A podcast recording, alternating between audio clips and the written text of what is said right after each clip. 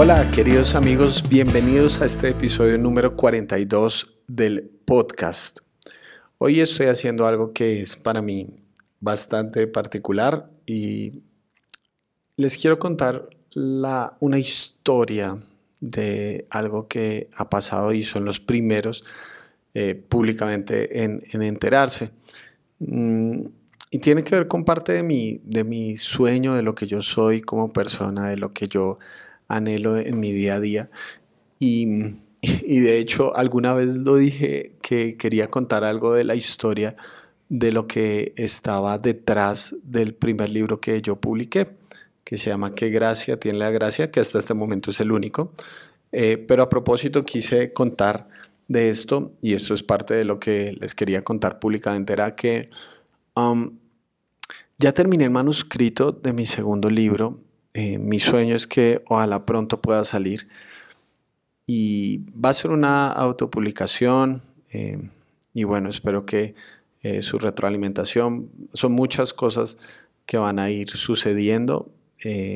y pues obviamente les voy a ir contando a medida que vayamos avanzando, de cómo pueden engancharse con este proyecto que creo que de una u otra forma nos involucra a todos nosotros como, como iglesia.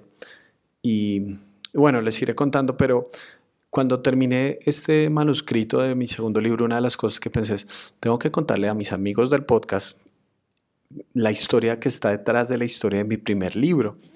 Porque una de las cosas que yo me he dado cuenta es que a veces tenemos una definición de um, metas y propósitos y suele pasar especialmente a principio de año, que suele ser bastante estática, es decir, pensamos que listo, llegaste ahí, entonces llegaste ahí, entonces ya eres exitoso, ya lo cumpliste y todo. Pero todos sabemos que hay una historia detrás de esa historia. Todos sabemos que el éxito no se trata de un evento, sino se trata también de un proceso, porque hay muchas personas que cumplen todo lo que quieren a costa de lo que sea, vendiendo su vida, sus principios, sus valores, sacrificando su familia eh, en pro de llegar a una meta, ¿no? Pero también tú sabes que eso cuesta sacrificio, ¿no? A veces pensamos que el éxito es un cartón de una universidad. Entonces suponemos que fue fácil, ¿no? Cuando vemos a las personas publicar estas fotografías en sus redes sociales, pero pero nos olvidamos muy fácilmente de todo lo que implicó, de todo el, sueño que no pudiste tener, de la cantidad de horas sin comer, sin poder pensar en otra cosa que no fuera eh, e, esos exámenes, las ocasiones en que te tocó apelar la nota, las ocasiones en que te sentaste frente a un papel y no tenías absolutamente nada que escribir porque se te borró el cassette. Eh, a veces se nos olvida, ¿no? Y pensamos que el éxito se trata de tener más cartones en la pared y entonces lo vemos muy estáticamente. Lo mismo pasa con los libros. A veces pensamos y algunas personas me han dicho, eh, yo no sé por qué, como, ay no, pero tú ya tienes un libro súper chévere, eso debió ser muy fácil. No, no fue así. Y, y una parte de, de mí quería contar esto porque me gusta que caigamos en cuenta que ninguno de nosotros es una persona ideal ni tiene una vida ideal. Somos personas reales con problemas reales. Yo me propuse escribir un libro desde el año 2000, ¿qué sería eso? Como 2005, por allá atrás, 2005, 2006. Uh, mucho tiempo, ya hace 15 años. Eh, cuando terminé mi universidad, una de las cosas que empecé a hacer eh, eh, estando todavía en la universidad fue mi blog. Entonces, bueno, empecé a, escribir y todo.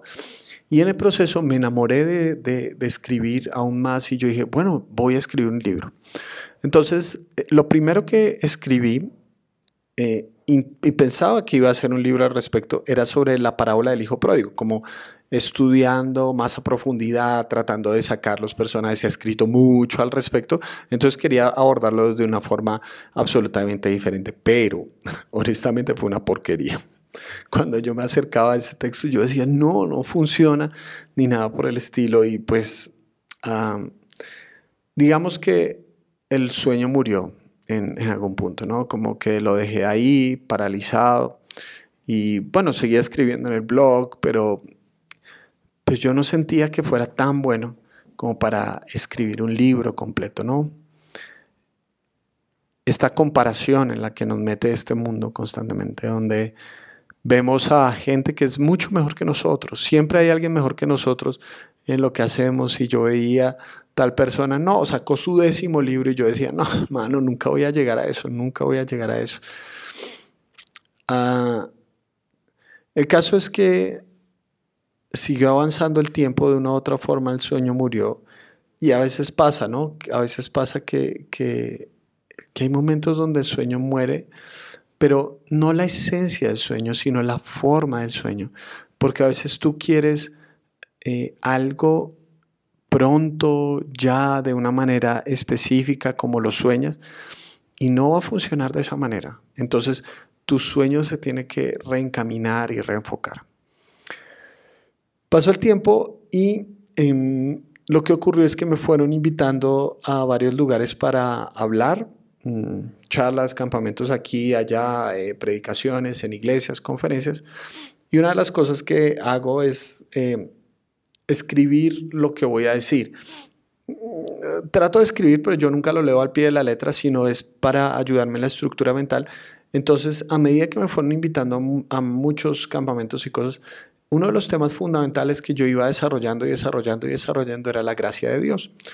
Entonces yo dije, ah, aquí podemos unir varias cosas, etcétera, etcétera. Entonces fui sumando a la luz de varias cosas que iba escribiendo y yo dije, bueno, vamos a estructurar algo para que llegue a ser un libro. Entonces eso fue como, no sé, unos uh, seis, siete, ocho años después, donde dije, bueno, listo, vamos a estructurar algo y vamos a escribir un libro sobre la gracia de Dios. Inicialmente se iba a llamar Pura Gracia.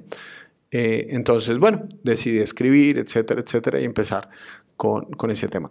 Obviamente tomó mucho tiempo, escribir no es lo mismo que hablar, entonces tomó bastante tiempo, estructura y demás. En el proceso y en el camino yo fui conociendo a alguien que era publisher de una de las editoriales más grandes eh, del el contexto cristiano en América Latina. Es una editorial que vende libros a diestra y a siniestra, que le publica a todo el mundo tuve la oportunidad de sentarme a tomar un café con, con ese, personaje. Me ahorro el nombre por, por decencia. Y em, resulta que estábamos hablando al respecto y él me dice, ah, Miguel, voy a ser completamente honesto contigo. Él me dice, los cristianos cuando llegan a una librería se encuentran con algo y es que ellos les gusta comprar por nombre de autor, no por tema. ¿Eso qué quiere decir? Quiere decir que cuando tú te acercas a una librería, tú quieres ver cuál es el último libro que sacó tal persona, cuál es el último libro que sacó aquel pastor famoso, cuál es el último libro que sacó aquella persona reconocida. Pero la gente no va por un tema. Entonces él me dice, Miguel, imagínate que nosotros publicáramos tu libro. Si tú no eres famoso ni reconocido, no eres de gran influencia. Así me lo dijo, yo lo agradezco y en serio suena como muy brutal, pero fue muy honesto y para mí es muy satisfactorio eh, que alguien haya sido así honesto conmigo para aterrizarme un poco. Y me dijo, imagínate que alguien llega a la librería y ve el último libro de Dante Gebel y al último libro de Joel Austin la gente va a comprar porque es alguno de ellos dos son personas reconocidas que tienen una trayectoria y al lado está el tuyo, pues la gente le va a pasar por encima. Y me dijo esto, tu libro no es rentable. Te imaginarás cómo me sentí, ¿no? Cuando, cuando leo, cuando escucho esas palabras, que lo que yo había escrito no era rentable por el simple hecho de no ser reconocido ni famoso. Pero a veces, cuando el sueño ha muerto y vuelve a renacer, renace como con un fuego, e, e, era como un carbón que se había encendido, pero simplemente necesitabas darle un soplo para que se revivara. Y se había revivado como un fuego en mi vida. De verdad que, que para mí fue muy profundo. Y yo dije, no, tengo que seguir luchando por eso. Entonces, el segundo paso de esa historia es que le envié el manuscrito o, le escribí a otra persona que trabajaba en otra editorial eh, y nunca me contestó. Creo que me contestó como tres años después, como diciendo, hoy, ¿verdad que tú me mandaste un manuscrito? Y nunca, nunca recibí ninguna respuesta hasta el día de hoy de si puedo imprimir ese libro o no. Pero en el proceso encontré a alguien que me dijo, oye, ¿por qué no haces una autopublicación? Porque eso se puede, ¿no? O sea, tienes que buscar alguna persona que, que esté dispuesta a invertir y a sacar eh, los libros y, y, bueno, pues irle adelante. Pero entonces en ese momento yo, yo pensé, no, pero pues quiero hacer algo bueno, o sea, quiero hacer algo como que tenga alguna consistencia porque pues uno puede publicar lo que uno quiera si uno tiene X cantidad de plata y no, yo quiero algún tipo de consistencia y de saber que lo que estoy haciendo vale la pena, entonces quiero miradas. Lo que yo decidí hacer fue eh, orar para que Dios me mostrara qué podía hacer y en el proceso, una amiga se, se, me escuchó y dijo, Miguel, yo quisiera editar tu libro. Y yo dije, bueno, pero, pero ¿quién, quién eres en el mundo editorial como para, para, para eso, no? Y me, me enteré que esta mujer había trabajado en la editorial Oveja Negra con Gabriel García Márquez en algún momento de su vida, que ya le había editado cosas a Gabriel García Márquez y yo dije, Dios mío, eso me va a valer un ojo de la cara, pero no, es una persona que es cercana. Entonces ella me dijo, cada edición, o sea, o cada, cada em, como, ¿cómo le digo? Cada revisión ah, me la pagas con un libro. O sea, si, si hacemos tres revisiones del libro, pues tú me das un libro, otro libro de algún autor que me llame la atención. Eh, y yo dije, eso es increíble, ¿verdad? Que haya salido semejante posibilidad. Y yo, bueno, listo, hagámoslo. Entonces fuimos trabajando juntos en ese proyecto, en ese propósito. Eh, para esa época, mi cuñado vino a vivir unos meses con nosotros. Eh, mi esposa, quien estaba embarazada también en ese entonces, si ella es diseñadora gráfica, mi cuñado es publicista, entonces ambos trabajaron en el diseño y la maquetación del libro. Además de eso, entonces yo empecé a averiguar cómo podía imprimir este libro y era un ojo de la cara, ¿sí? Pero es muy interesante porque entre más, más, más imprimes es más barato. El costo por imprimir mil libros es más barato que imprimir 500. La verdad, yo estaba pensando en imprimir 500 máximo sí, máximo 500 libros, porque yo decía, ¿quién va a comprar 500 libros? Voy a tener 500 libros allá metidos en la casa, ¿a qué horas voy a comprar, eh, me van a comprar 500 libros? La verdad, imprimí mil libros en el primer tiraje porque era más barato que imprimir 500, esa es la razón fundamental y lo digo riéndome, pero es la verdad. El, caso es que hubo gente, ¿sí? De, de gente particular de la iglesia, la misma iglesia a la que pertenezco, que dijeron, creemos en ti, en lo que estás haciendo, y ellos dieron el dinero para que fuera posible imprimir ese libro, porque yo no tenía el dinero para lo que significaba mandar a imprimir mil libros de un tiraje. Eh, y llegó el 22 de septiembre de 2017 el día de lanzamiento del libro Qué gracia tiene la gracia.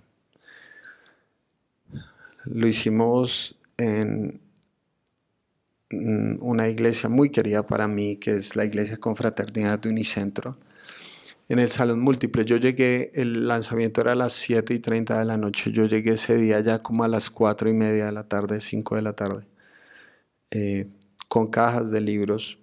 Mis papás me apoyaron mucho porque ofrecieron un refrigerio que ellos pagaron todo, ellos pagaron todo eh, de unos croissants y como, entre comillas, un cóctel zanahorio que consistía en limonada de hierbabuena deliciosa.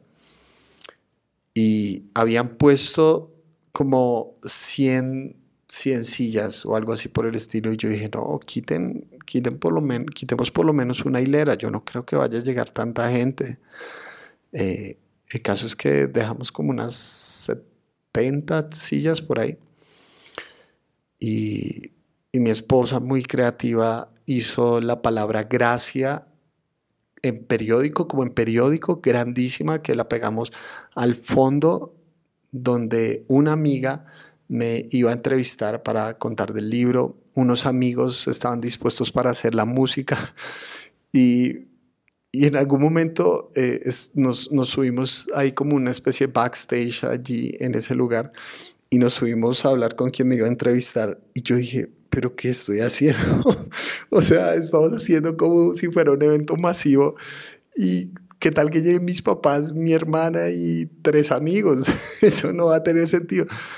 Eh, pero a medida que está la música de ambiente, porque era parte del plan, y que nosotros saliéramos hasta las 8 de la noche, eh, a medida que la gente va tomando el refrigerio y va sonando la música, siento que el salón va llenándose de gente y cuando nos dan pie para salir, veo un salón lleno de personas, gente parada a los lados y, y me reciben con, con un aplauso. Ha sido una de las experiencias más significativas de mi vida. Y ahora tú sabes por qué es. Porque muchas veces me cerraron la puerta. Pero a veces cuando te cierran la puerta, te tienes que meter por la ventana. Si sabes que es un sueño de Dios que está ardiendo en tu corazón. Si sabes que esto que estás haciendo es en pro de que la gente conozca el Evangelio de la gracia de Dios. Yo aprecio mucho ese día. Lo tengo guardado en mi mente, en mi corazón. Y como se pueden dar cuenta, lucho bastante con mi autoestima, con creer que lo que hago vale la pena. Y yo dije, no, pues vamos a tener libros como 20 años. Voy a regalar el mismo libro de Navidad por el resto de mi vida. Pero en tan solo dos años y unos meses se agotó esa primera edición, mil libros vendidos. Tal vez para muchos eso sea como normal, o sea, eso lo venden tan pronto como dicen, hola, salió mi libro y venden mil libros en media hora o algo así, pero para mí es impresionante. Yo hacía el cálculo en ese momento y significa que tres personas cada día durante ese tiempo compraron el libro en promedio. Sacamos una segunda edición que lo sacamos por demanda. Sacamos como unos 150, 200 libros. Ya se acabó también. Yo no puedo creer eso. Yo no puedo creer que, que Dios sea tan bueno conmigo. De verdad. Es impresionante. Pero más allá de contarles una historia súper conmovedora de lucha por tus sueños, es como la idea de entender que esto nunca se ha tratado de nosotros. Nunca se ha tratado de construir la fama o el reconocimiento de Miguel, ni el propio, ni, ni tus sueños, porque eso es pensar demasiado pequeño. Se trata de cómo lo que usas, por simple que parezca, usado por Dios de una manera inexplicable, puede hacer una diferencia. Hay un texto que está en 2 Corintios capítulo 4 versículo 7 en adelante que dice lo siguiente, pero tenemos este tesoro en vasijas de barro para que se vea qué tan sublime poder viene de Dios y no de nosotros. Nos vemos atribulados en todo, pero no abatidos, perplejos, pero no desesperados, perseguidos, pero no abandonados, derribados, pero no destruidos. Porque me, encanta esa frase de Pablo. Me encantan esas frases de atribulados, pero no abatidos, porque Pablo es realista. La vida no es fácil, la vida no simplemente es como, ay, sí, uno publica un libro tan fácilmente y la verdad es que no sabes qué va a pasar, no tenemos ni idea. Pero cuando tienes la certeza que tú eres un simple vaso de barro y que el tesoro en realidad es Dios haciendo la diferencia en la vida de las personas, porque en última instancia lo que yo escribo es tinta en papel, punto final. Pero si algo pasa con esas palabras en ese papel, es por la obra de Dios. Porque yo soy un simple vaso de barro. Y si hay un tesoro, ese es Dios. Y saldrá un nuevo libro, no sé cuándo, no sé si saldrá siquiera y será un vaso de barro, pero está bien. Y puede que la gente no lo acepte y puede que ahora sí me quede con mil libros por el resto de mi vida y está bien. Pero lo haces con la convicción de que el poder no es tuyo, el poder es de Dios. Así que quería dar esta idea. Probablemente tú pienses que lo que tienes por aportar es muy poco, te hayan cerrado muchas puertas, pero no permitas que ese carbón se apague. Dale un soplo divino a ese carbón que apenas es una brasa. Si hay un sueño de Dios en tu corazón para bendecir esta humanidad, recuerda que el poder no viene de ti, viene de Dios para que puedas experimentar que sí, que somos atribulados, que enfrentamos problemas, pero no estamos abatidos, que hemos sido perseguidos, pero nunca abandonados, que hemos sido derribados, pero nunca destruidos. Espero que así sea para tu vida en cada paso del camino. Te mando un gran abrazo.